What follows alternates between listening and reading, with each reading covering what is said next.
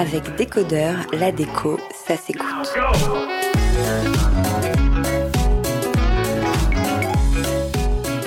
Busquet est une designer engagée. Installée à Marseille, elle veut faire rayonner les savoir-faire locaux et concilier design et éthique. Un ADN fort, une personnalité créative, une interview passionnante. Enfin, j'espère. Bonjour Eki. Bonjour Hortense. Eki, c'est joli comme prénom, c'est de quelle origine? Bah Merci, je vois déjà qu'on a affaire à une femme de bon goût. Ça vient du Pays Basque, je suis originaire et native de la côte atlantique. Je suis née euh, à Bayonne, plus précisément. Ah, ok. Euh, eh ben, on va commencer par les débuts parce que je crois que maintenant tu es designer, mais tu as eu un, parcours assez riche avant de, de devenir designer. Est-ce que tu peux nous raconter tout ça? Oui, en fait, moi j'ai fait l'école Boulle, euh, donc qui est bien connue pour euh, tout ce qui est la création industrielle, mais aussi et surtout les métiers d'art. Moi, j'étais dans la partie création-conception. Euh, et j'ai fait aussi un petit peu de com visuel. Moi, je suis partie à l'étranger à Milan euh, sur une année d'Erasmus qui a été euh, magnifique et déterminante et qui m'a donné le goût de l'entreprise euh, et de tous les enjeux d'image de marque. Donc là-dessus, moi, quand j'ai été diplômée de l'école Boulle, j'ai plutôt filé sur des profils de grands groupes, euh, groupe L'Oréal, puis ensuite la maison Dior, qui m'a absorbée assez vite. Euh, et ça a été sept années de salariat pour moi en tant que designer, qui ont été des années déterminantes, euh, où j'ai appris en fait à, dessiner, mais euh, plutôt sur des enjeux de créativité contraintes par le business. Donc j'ai une créativité qui est très formatée par le plaisir d'être au service de quelque chose. et c'était des milieux qui moi me passionnaient parce que c'est des milieux dits dominants. Et euh, j'étais très curieuse de comprendre les rouages de succès de, de ces maisons, euh, en ayant la petite idée derrière la tête un jour de, me, de les mettre au service de projets peut-être plus à 360 sur des enjeux peut-être plus vertueux ou plus, euh, plus sociétaux, on va dire. Et alors, comment t'as basculé? Pourquoi te lancer en, étant designer? J'ai basculé, en fait, je me suis fait un petit programme. Euh, j'ai démarré ma vie professionnelle, j'avais 24-25 ans, et je me suis dit, bah, à l'aube de ta trentaine, j'espère que tu auras acquis suffisamment de compétences transversales, au-delà de celles de, qui m'avaient été euh, transmises à l'école, à savoir euh, mener une créativité, répondre à un cahier des charges, le dessin, enfin tout ce qui est, tout ce qui sont les atouts du designer. Euh, et je voulais me structurer sur la compréhension d'un marché, les enjeux plus business, euh, savoir parler aussi à des profils qui ont rien à voir avec le, la création. Euh, et à, à, vers 30 ans, j'étais mûre. Euh, la Maison Dior en particulier m'a fait euh, très confiance et m'a énormément stimulée. Et, euh, et j'ai pris la décision de les quitter pour monter mon propre studio de design global. Et ils t'ont fait travailler, tu veux dire? Euh, après, tu veux dire quand ouais. j'étais, euh, ouais. oui, encore aujourd'hui, je dessine pour eux, mais en indépendant du coup. Euh, et, et c'est un plaisir parce que la réalité, c'est que moi, j'ai aimé dessiner pour eux.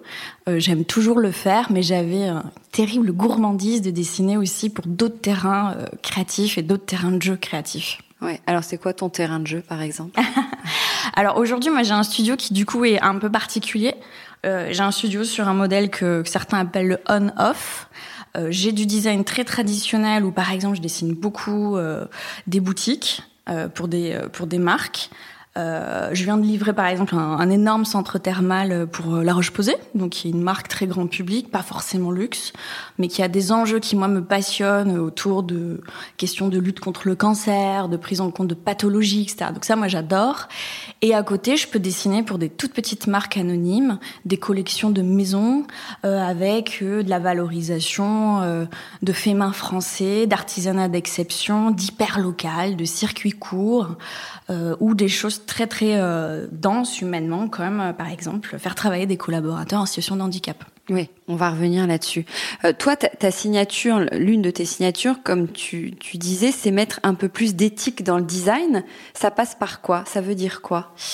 Euh, oui, éthique, c'est un bon point de départ. Moi, j'aime bien parce qu'il commence à être galvaudé. On est beaucoup à brasser euh, l'éthique, euh, sans être parfois très précis ou c'est flou en fait l'éthique. Moi, j'aime bien tourner plus autour de l'idée de conscience.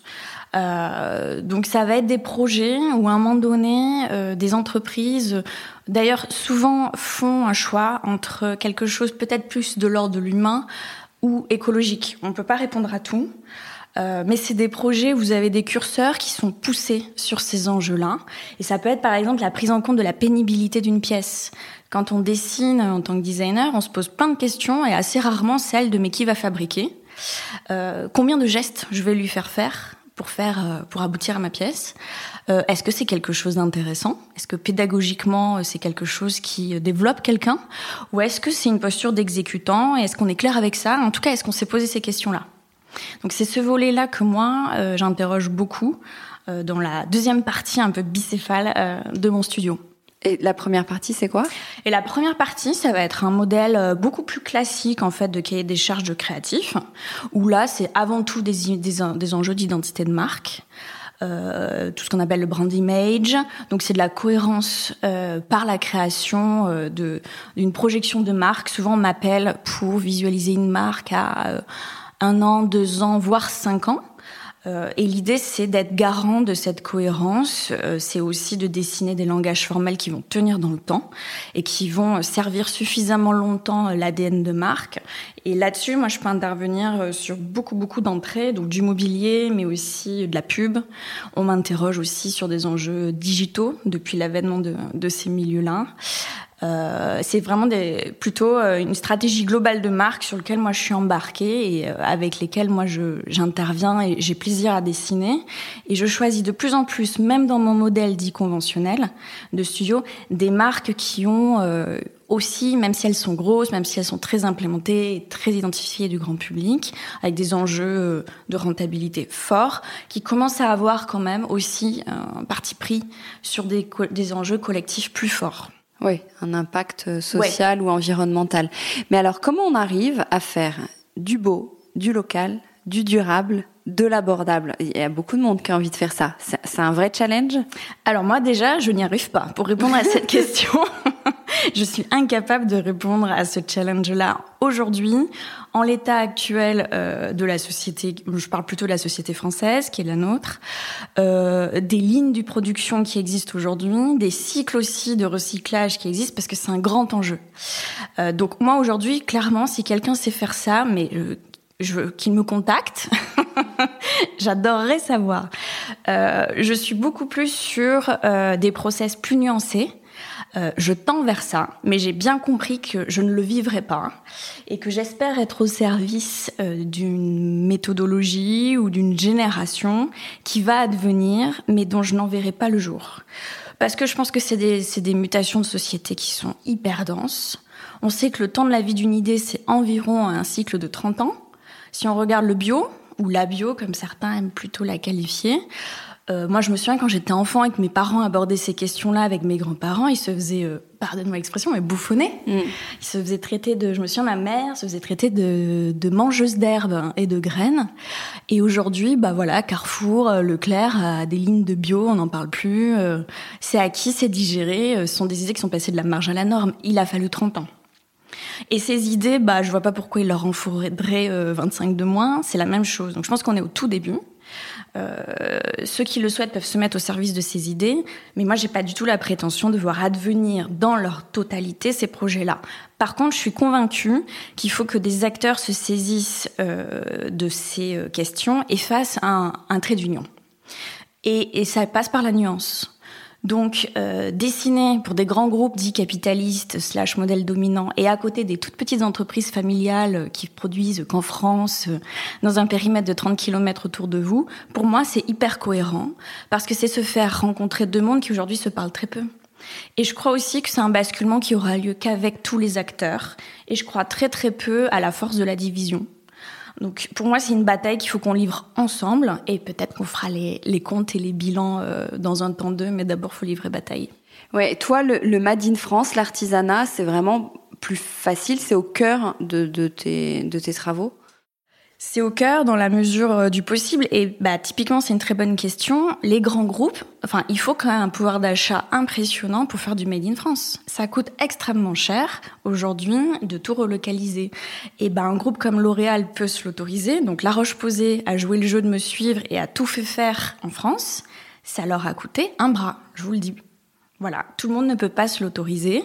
Et euh, bah, c'est là où la nuance est importante. Faire du made in Pologne, c'est pas si dégueu quand on sait que ça fait partie de l'Union européenne et qu'il y a peut-être plus à questionner de pourquoi aujourd'hui il n'y a pas une harmonisation de la valeur du travail et des salaires dans l'Union européenne, plus que se dire ah bah c'est pas fait en France, donc c'est pas clean. Non, bah en fait déjà faire en France, euh, en Pologne pardon, versus l'Indonésie, c'est déjà un premier pas. Il n'est pas parfait, mais on est en route. Tu t'intéresses beaucoup aux matériaux de demain aussi? Oui, alors ça c'est une super question aussi parce que moi j'ai comme tout le monde, j'ai ah j'ai que des super questions, ça me fait plaisir. J'avais pas bien ce matin et là j'ai que des super questions, ça me fait. non mais c'est une très bonne question parce que moi c'est une question sur laquelle j'ai euh, j'ai fait machine arrière. J'ai démarré par comme tout le monde interroger les euh, les grilles de matériaux en me disant bah c'est formidable. Euh, et en fait je me suis rendu compte en discutant avec euh, des experts et euh, en lisant pas mal d'études euh, notamment dans des services achats de grands de grands groupes hein, qui questionnent aussi ces questions-là et qui m'ont fait un petit peu de transmission de savoir-faire que les biomatériaux sont magnifiques mais aux trois quarts de leur cycle de vie puisqu'en fait sur la dernière étape tout capote la plupart du temps parce qu'aujourd'hui on n'est pas capable aujourd'hui en tout cas en France et c'est pour ça que je parlais de l'enjeu aussi des filières de recyclage et de l'état en fait euh, des infrastructures pour mener de telles idées, il va falloir aussi qu'il y ait une politique générale qui se mette en route. Euh, et ben on ne sait pas les traiter. Donc la plupart du temps, ça finit en enfouissement. Et un plastique, enfin en tout cas un plastique qui est issu d'algues séchées qui a été pressé, va subir une transformation moléculaire qui malgré tout pose problème sur une phase d'enfouissement. Et ça peut prendre quand même 100 ans. Donc évidemment, euh, c'est pas euh, dégoûtant, mais Attention à ne peut-être pas jeter trop vite, par exemple, certains plastiques ou du bois ou du métal que par exemple en France on maîtrise parce qu'on sait très très bien les recycler. Donc c'est des vraies questions qu'il faut se poser à 360 et il faut regarder tous les curseurs parce que vous pouvez être bien moins nocif à travailler du PET qu'on sait recycler à 100% en France depuis 100 ans que à travailler une algue que vous allez finir par enfouir et on l'enfouit où et comment et voilà. Il y a une histoire de, surplus aussi. Tu travailles des petites quantités. Tu essayes de faire attention à ça? Oui, complètement. Et ça, je dirais que c'est le défi le plus gros que j'ai avec mes clients du modèle dit conventionnel. Parce que euh, c'est là où on comprend aussi qu'il ne va pas juste s'agir de prendre des matériaux propres, mais il va falloir aussi réinventer les langages du luxe de demain ou du luxe vert. Euh, et moi, j'ai eu des grandes maisons de luxe qui m'ont interrogé en me disant génial, on veut une designer qui nous fasse passer sur des matériaux propres, mais ils n'étaient absolument pas prêts à rogner sur les codes du luxe à l'ancienne, c'est-à-dire des grosses épaisseurs parce qu'on a besoin que les choses soient, pour qu'elles soient luxueuses, qu'elles soient lourdes, qu'elles soient, quand on les sous-pèse, elles pèsent. C'est comme ça, les codes du luxe aujourd'hui, c'est pas du fin, c'est pas léger, c'est pas quelque chose de, de, d'évidé, par exemple. Euh, et ça, ça a été très difficile de leur faire admettre que c'était pas juste parce qu'ils switchaient en tout carton qu'ils étaient clean. En fait, il faut aussi réduire les volumes, les masses, les épaisseurs, et ça change toute la face d'un meuble, et c'est tout un langage esthétique qui a repensé. Ouais. Euh, euh, tu l'as abordé tout à l'heure et je voulais vraiment euh, absolument qu'on revienne dessus. Tu as toute une collection qui s'appelle les estampillés. Donc, vas-y, je te laisse nous, nous, présenter. Les estampillés, moi, c'est une collection que j'affectionne beaucoup. C'est ma première. Euh, c'est une collection que je confie encore aujourd'hui qu'à des ESAT, donc des ateliers dits protégés, qui accueillent que des collaborateurs en, en situation de handicap mental et ou moteur. C'est des gens qui sont capables d'une activité pro, mais qui ne peuvent pas exercer dans le milieu dit ordinaire, donc notre monde. Donc en fait, c'est des gens qui peuvent faire plein de choses, mais si vous ne réadaptez pas votre façon de dessiner, votre façon de vous adresser à eux et votre façon de les briefer, euh, il va rien se passer. Et si vous prenez en compte leur spécificité technique et humaine, il peut tout se passer. Donc c'est une collection qui fait euh, voilà qui fait la part belle euh, à ce possible là. Chez moi ça reste une collection capsule. Hein. Je vends pas à 90% les estampillés, euh, mais c'est un modèle euh, qui moi m'a interrogé à un moment donné parce que déjà créativement c'est hyper fort. ça m'a fait sortir d'habitude et de facilité de créatif. ils m'ont beaucoup mis au défi. Et, euh, et, dans cette veine-là, d'ailleurs, je m'apprête à lancer une deuxième collection qui interrogera euh, des enjeux très très proches de ce type-là parce que j'y crois beaucoup et je pense que typiquement quand on parle de mondes qui doivent euh, un peu plus s'imbriquer, c'est un bon exemple. Et il y a quelque chose en particulier qui fait que tu es si sensible à cette cause? Je pense que j'ai un milieu social qui fait que euh, c'est des questions qui se sont posées chez moi euh, assez tôt, euh, la frugalité, voilà, se débrouiller, puis en fait aussi s'interroger sur euh, une certaine partie de la population. Donc ça oui. Et puis après il se trouve aussi que le hasard a fait que quand je me suis diplômée à l'école Boulle, euh, j'étais euh, c'était l'année des subprimes, la crise des subprimes et c'était déjà un monde qui était censé basculer, un nouveau qui devait naître. Je me souviens très bien de ça et ça m'avait beaucoup percuté. Et moi ça m'a fait opérer un, basculement à l'époque et j'ai dédié toutes mes études à plutôt des théoriciens et des penseurs de design qui se sont beaucoup interrogés sur ces enjeux-là, mais il y a 60 ans déjà, et qui depuis m'habitent et ont énormément euh, coloré ma pratique euh, créative. Ouais, bah justement cette créativité euh, qui a l'air assez forte et même là en un quart d'heure tout de suite on voit que tu as une ouverture d'esprit qui est immense. D'où ça devient et comment tu le travailles en fait? Euh, je viens d'un milieu familial qui était euh, vraiment pas du tout câblé là-dessus, donc euh, je pense qu'il y avait une certaine liberté d'action du coup. et par contre, j'ai eu une chance, c'est dans le parcours, c'est qu'à un moment donné, mes parents, pour des enjeux pro, on vivait à l'étranger, ont eu besoin de me rescolariser en France et aller rater la rentrée. Et ils m'ont confié du coup à un couple d'artistes peintres le temps de faire cette année scolaire pour pas trop me décaler. Et j'ai vécu pendant un an dans une famille qui n'était pas la mienne, c'était des amis proches, mais c'était pas la mienne, pas ma culture et c'était que des artistes. Et ça a été une année d'émerveillement. Donc à ce qu'on appelle plutôt les arts plastiques. Moi aujourd'hui je fais les arts appliqués, donc c'est une autre façon de créer. Euh, mais ils m'ont transmis euh, le goût pour euh, la création. Je les ai vus euh, passer des heures comme ça à des joutes verbales créatives et en fait je me suis rendu compte qu'il y avait euh, du jeu dans ça. Il y avait beaucoup de, divertissement, d'amusement. Euh, et moi, j'ai cherché derrière à trouver une création plus contrainte parce que c'est ce qui correspondait à ma personnalité. Mais ils m'ont vraiment, euh, ils m'ont vraiment mis le pied à l'étrier et c'est eux qui m'ont sensibilisé à ça. Et à partir de là, je n'ai plus que regardé dans ce sens. Et quand j'ai rencontré d'ailleurs l'école Boulle sur mon parcours, euh, c'était évident que cette espèce de corrélation entre métier d'art et conception euh, me parlait énormément. Et j'ai vu que c'était des métiers qui permettaient en plus de faire euh, du 360 sur plein d'autres questions, dont des enjeux de société qui, moi, me passionnent. Et tu, tu, je disais en intro, tu es installée à Marseille. C'est un thème qui revient aussi beaucoup dans ton travail. C'est une ville vraiment qui t'inspire profondément? Alors moi je suis installée à Marseille euh, parce que je trouve que la force de Marseille c'est d'être au carrefour de, de, tout et surtout d'un ailleurs. Euh, donc j'ai un rapport à Marseille qui est très peu ancré dans le territoire mais plutôt dans ce que moi j'aime appeler le Grand Sud. Moi, j'aime Marseille parce qu'en fait, je trouve que j'ai l'impression de. Je me raconte que je suis au Maroc, puis le lendemain, je me dis, bah non, en fait, c'est la Grèce.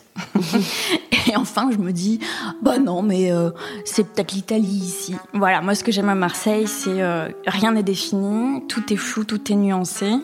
Euh, et par contre, il y a de la beauté à chaque coin de rue. donc, je me revendique très peu de Marseille, mais beaucoup du Grand Sud.